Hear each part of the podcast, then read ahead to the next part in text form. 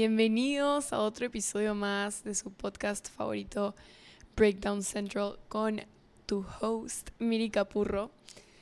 En este episodio em, vamos a ir de frente al grano y sin rodeos, ¿ya? Para esto igual quiero hacer un disclaimer, em, por si acaso, porque todo lo que voy a decir en este episodio puede ser un poco triggering y es lo que yo he aprendido desde mi experiencia y he querido compartírselos porque me parece importante. Eh, pero sí, eh, siento que también es importante que si se sienten de alguna forma en la que voy a hablar en este episodio, siempre consideren verlo con un profesional si es que lo creen necesario. Eh, vamos a hablar de algo, lo cual creo que todos, por lo menos alguna vez en nuestras vidas, hemos sido víctimas, porque esa es la palabra.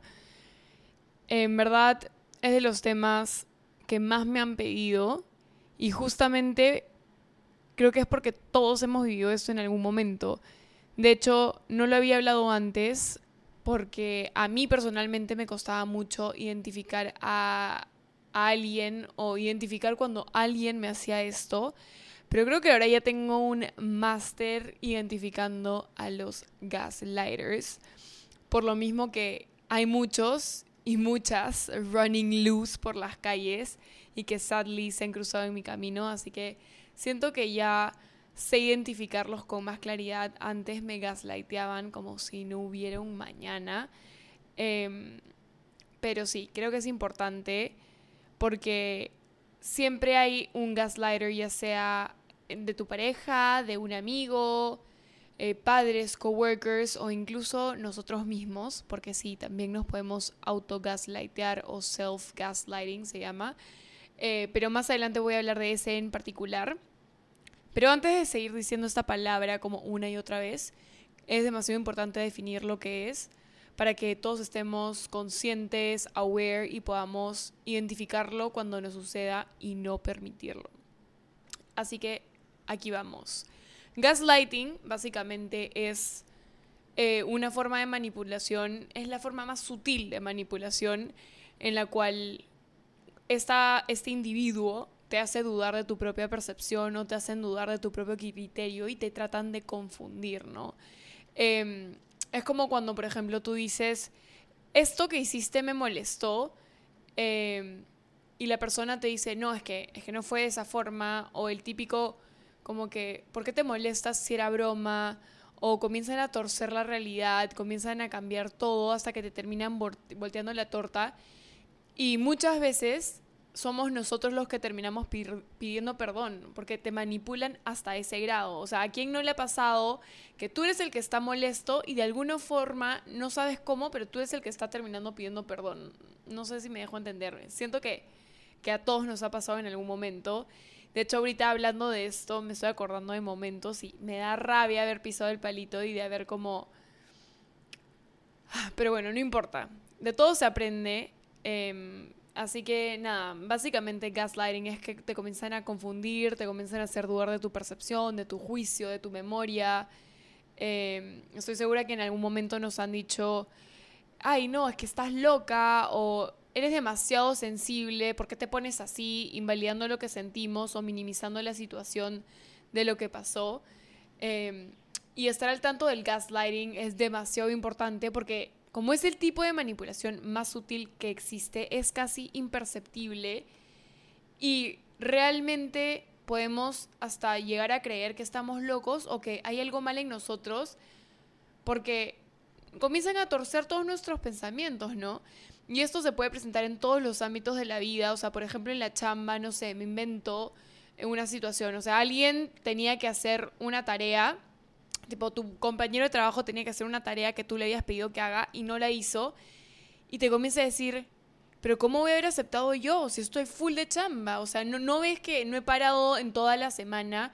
Si, si pudiera hacerlo, yo te hubiera dicho que sí, pero no puedo hacerlo, como y te comienzan a torcer todo y te comienzan a decir en qué momento lo haría, tipo, no seas desconsiderada, ¿cómo me vas a pedir que haga algo así?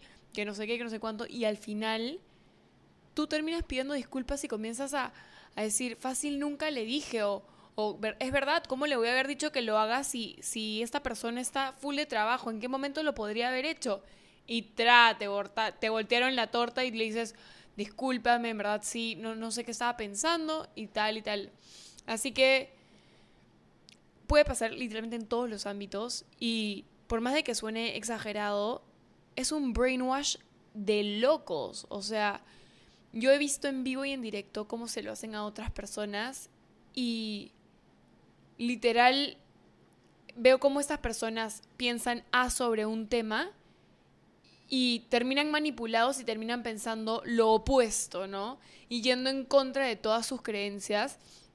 Y esta manipulación eh, funciona, no quiero decir bien, porque no, no está bien, mañana, pero funciona porque los gaslighters te justifican de una y mil maneras por qué te estás equivocando de maneras que hacen sentido en tu cabeza. O sea, el gaslighter no te dice no porque no o estás mal y te da una razón tonta de, por qué estás mal, sino que realmente busca excusas válidas para que tú te creas que ellos tienen la razón. Entonces te van a dar mil justificaciones de por qué ellos están en lo correcto y tú no, ¿no?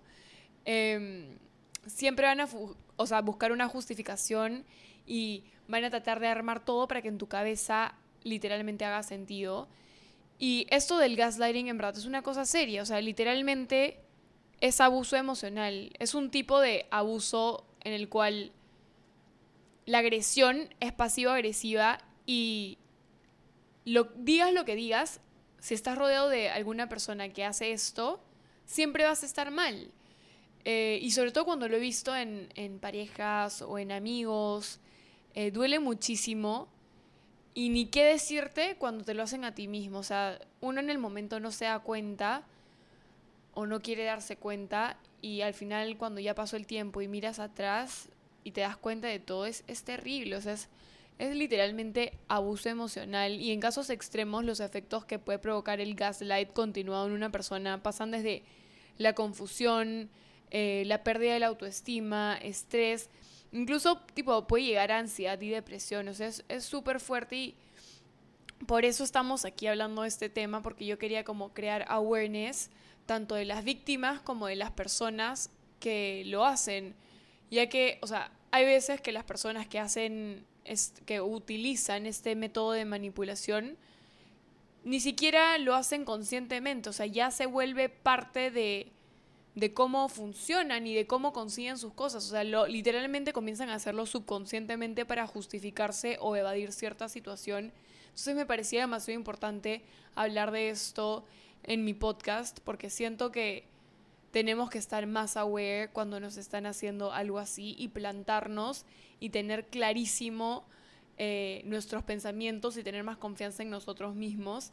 Y y algo importante que me pareció que solo encontré en un estudio haciendo un poco de research eh, es que normalmente han demostrado que las personas que hacen gaslighting son personas infieles o personas narcisistas. Así que tengan mucho cuidado ahí, ojitos, si sienten que, no sé, su pareja o algún amigo eh, los están como gaslighting o los tratan de manipular todo el tiempo, les tratan de, torcer las situaciones y cambiar la versión de todo, tengan cuidado y mándenlos a therapy porque, no sé, yo a mí me da mucho miedo, tipo, me preocupo demasiado por la gente que me rodea porque eh, te juro que a veces me cuentan y es como no se dan cuenta que están siendo gaslighteados y realmente le terminan creyendo a la otra persona y es como, bro, no, sal de ahí.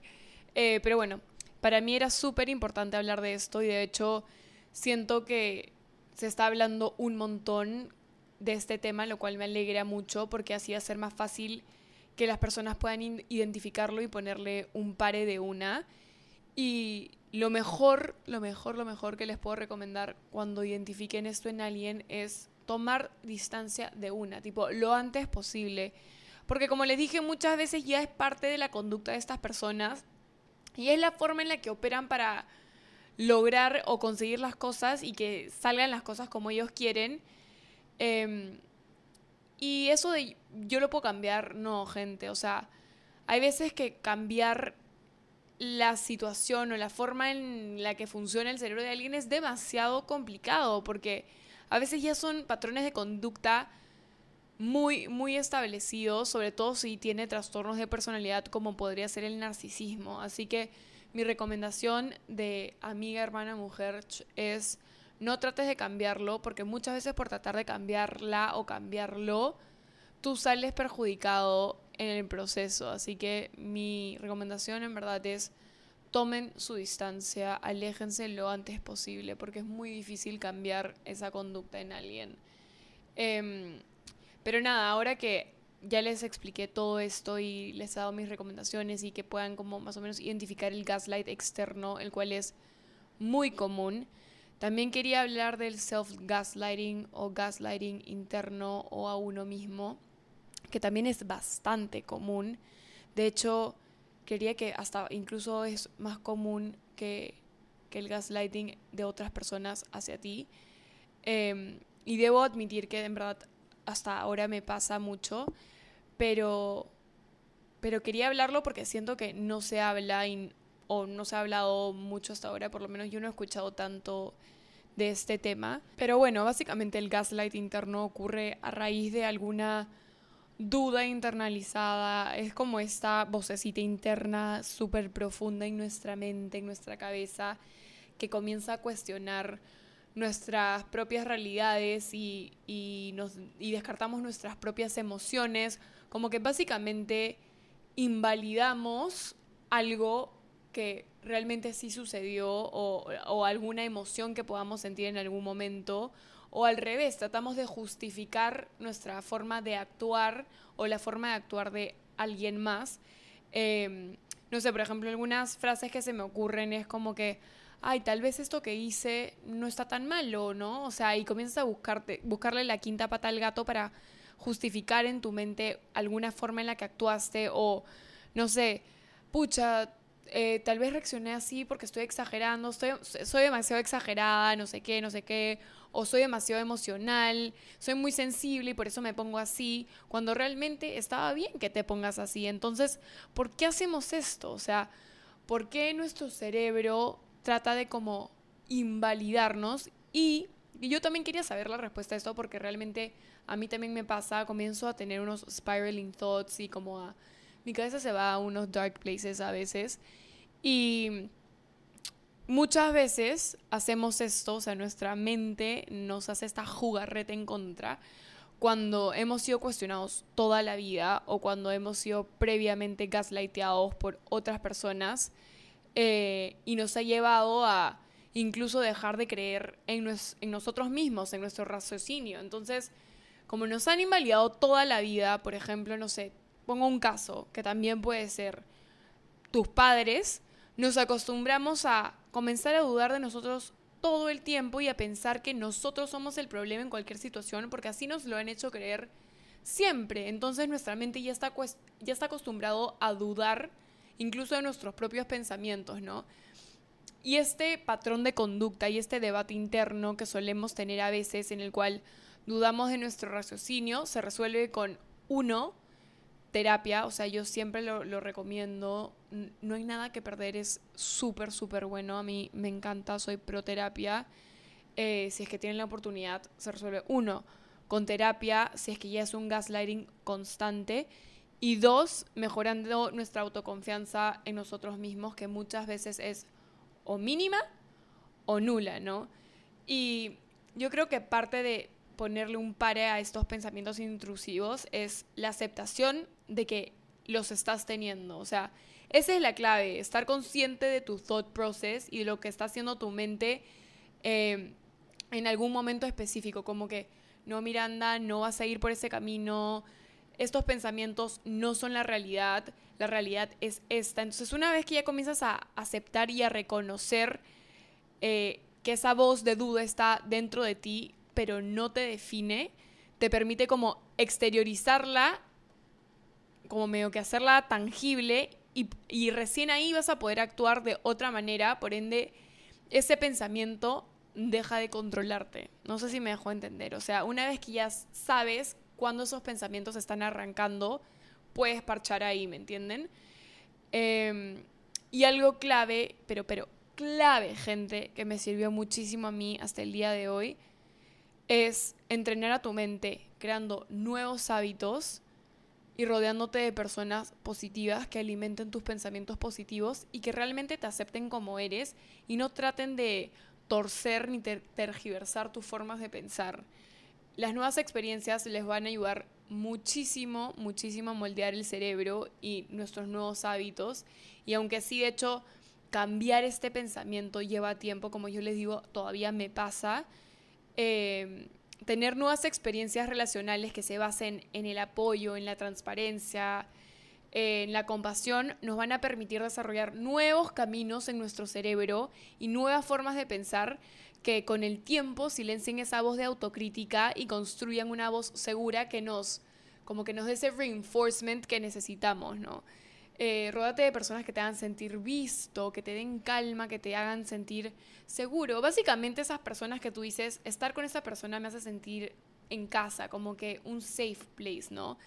Y también invítalos a que, a que ellos también puedan ayudarte a confiar a ti mismo, como que ábreles las puertas, comunícate con ellos.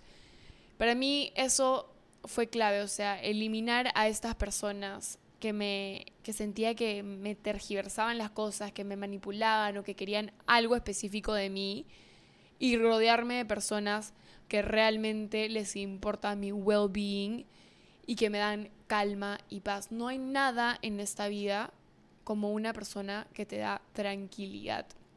Así que nada, quería hablar demasiado de este tema. Eh, me encanta que la gente esté hablando de este tema, no solo yo, sino otras personas que también tienen plataformas. Y nada, estén atentos, siempre, ojito, no dejen que les tuerzan la historia cuando ustedes tienen razón, estén atentos y una vez que identifiquen a estas personas, por favor les pido que por más doloroso que sea, los remuevan de su vida. Les juro que es el camino más fácil y más sencillo y no van a entender lo bien que se siente después. Y cuando miren atrás, solo van a decir, qué orgulloso estoy de haber tomado esa decisión en ese momento. Así que nada, espero que les haya gustado este episodio. Perdón por el delay de un día. Em, el fin de semana fue un poco loco. si me siguen en Instagram ya les he contado. Pero nada, gracias por estar aquí y nos vemos la próxima semana en el siguiente episodio de Breakdown Central. Besitos, bye.